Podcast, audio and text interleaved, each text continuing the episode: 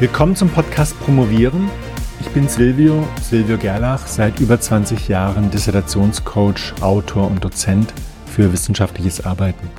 Rette die Dis ist eine Serie im Podcast Promovieren. Hier geht es um Wege, eine festgefahrene Dissertation doch noch zum Ende zu führen, zum Happy End, mit einem guten Plan und Beharrlichkeit. In der fünften Folge der Reihe Rette die Dis geht es um das Planen, um die Lücken zu schließen und damit die Dissertation zu vollenden. Du hast jetzt eine Inventur gemacht und die Strategie festgelegt. Damit hast du die Lücken und das Vorgehen geklärt. Jetzt brauchst du einen Plan. Welche Schritte musst du gehen, um die Aufgaben zu erledigen und damit die Lücken zu schließen? Das Ziel ist natürlich ein toller Text und ein vorzüglicher Vortrag für die Verteidigung. Der Plan muss einfach sein. Ein komplizierter Plan funktioniert sowieso nicht. Also relativ eindimensional. Letztlich ist dein Plan eine Liste mit Aufgaben und einem Zeitstempel, also Terminen. Die Aufgabenliste besteht aus einzelnen Aufgaben und das sind Aktivitäten, um Zwischenziele zu erreichen, Lücken zu schließen. Und wie es der Zufall so will, hast du bereits klare Zwischenziele, und zwar aus der Strategie. Du hast dich ja dort mit dem Forschungsmodell auseinandergesetzt, das Exposé, der Vortrag und die Gliederung für den Text. Das sind eigentlich deine Zwischenziele, ein vollendetes Forschungsmodell, ein vollendetes Exposé, ein vollendeter Vortrag und natürlich ein vollendeter Text. Und dazu musst du die Aufgaben erledigen, damit diese Zwischenziele erreicht werden.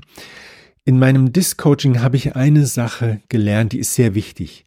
Du musst dich auf die Inhalte konzentrieren, also inhaltliche Pakete schnüren und nicht einfach so einen Zeitrahmen setzen, bis da und dahin mache ich das und das. Das klingt so, als ob du das auch inhaltlich planst, aber wenn wir ehrlich sind, setzen wir uns oft zu optimistische Deadlines und schaffen die dann nicht und dann gibt's Frust. Weil es ist so leicht gesagt, ja, innerhalb von zwei Wochen mache ich jetzt dieses Kapitel fertig. Das ist immer wieder eine Enttäuschung, wenn das dann doch nicht klappt.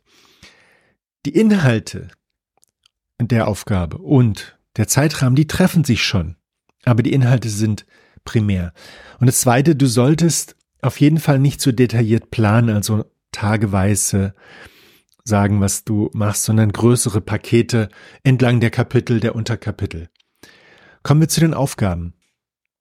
Die Aufgaben machen den Plan aus und sie orientieren sich ganz einfach an den Lücken, die du in deiner Inventur gefunden hast. Im Exposé, im Forschungsmodell und in deinem Text in den einzelnen Kapiteln. Dann hast du diese Aufgaben und wie gesagt, die konzentrieren sich auf die Lücken und du musst bei jeder Lücke immer fragen. Vier Fragen. Was kommt dahin? Die Inhalte. Woher kommt das?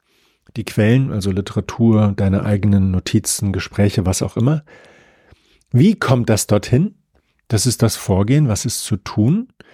Das ist ja genau das, was in der Planung nötig ist. Du musst das beantworten, was muss getan werden. Und dann, was hilft dabei oder womit erledige ich das? Du brauchst Ressourcen, du brauchst Tools, du brauchst Zeit. Diese Fragen musst du praktisch für jede Aufgabe und damit für jede Lücke beantworten. Manche gehen schnell, manche nicht so schnell. Dann hast du eine Liste mit den Aufgaben. Und offensichtlich gibt es hier einen Zusammenhang zwischen der Inventur, der Strategie und den Aufgaben. Das passt alles gut zusammen. Und wenn du das jetzt schön sorgfältig machst und dir auch Zeit dazu dafür nimmst, dann kann es gut sein, dass du dich etwas ärgerst, dass du das nicht schon früher so gemacht hast. Wenn du die Aufgabenliste einigermaßen fertig hast, kommt die Zeitplanung und da solltest du dir auch etwas Zeit lassen. Und diese Zeitplanung ist eine der schwierigsten und du hast da mehrere Probleme. Du kannst schwer abschätzen, wie lange braucht es für eine Aufgabe und das zweite ist, du kannst wahrscheinlich auch nicht so gut abschätzen, wann du welche Zeiten frei hast für die Dissertation. Egal, ob du das Vollzeit machst oder nicht, irgendwelche anderen Projekte müssen auch erledigt werden. Also, und die Falle ist wirklich groß, dass du da einfach munter Deadlines festlegst, die nicht zu halten sind. Und wenn du das dann nicht schaffst, bis da und dahin das und das zu erledigen, dann wird das deine Laune nicht heben. Deswegen, es gibt da so ein paar Techniken, mit denen man was reißen kann, sozusagen. Timeboxing. Da gibt's so diese Methode, dass man zehn Minuten Boxen festlegt und dann eben für eine Aufgabe irgendwie zwei, drei, vier, fünf, zehn oder wie auch immer festlegt. Das ist eine Methode, die kannst du vielleicht auch mal ausprobieren. Das geht heute natürlich wunderbar mit einer Smartwatch, wenn man so ein Periodic App hat, die einem dann alle zehn Minuten ja ein Signal gibt. Dann habe ich selber eine Technik angewendet in meinem Studium zwei Stunden 15 Minuten. Die ist ein bisschen ja Hardcore. Zwei Stunden arbeiten und dann 15 Minuten sich hinlegen und schlafen. Das ist ziemlich anstrengend, wenn man das über einen längeren Zeitraum macht, aber in Stresszeiten ist das auf jeden Fall eine funktionierende Technik. Mir hat das beim Klausurenlernen wunderbar geholfen. Dann Power Sessions. Das ist eine sehr beliebte Technik auch. Sagen wir mal, du nimmst jetzt drei Tage am Wochenende vor, planst dort etwas Bestimmtes zu machen. Freitag, Samstag, Sonntag oder Samstag, Sonntag, Montag. In dieser Zeit wirst du also genau wissen, was du zu tun hast und dann auch powern alle Ablenkungen ausgeschlossen, alle sind informiert. Das ist eine gute Technik. Schichten sind auch eine gute Technik. Also praktisch am Nachmittag, beispielsweise jetzt vier Stunden an festen Tagen in der Woche oder Vormittage oder am Wochenende. Und da kannst du auch ganz gut planen. Das ist aber noch nicht die Planung der Aufgaben.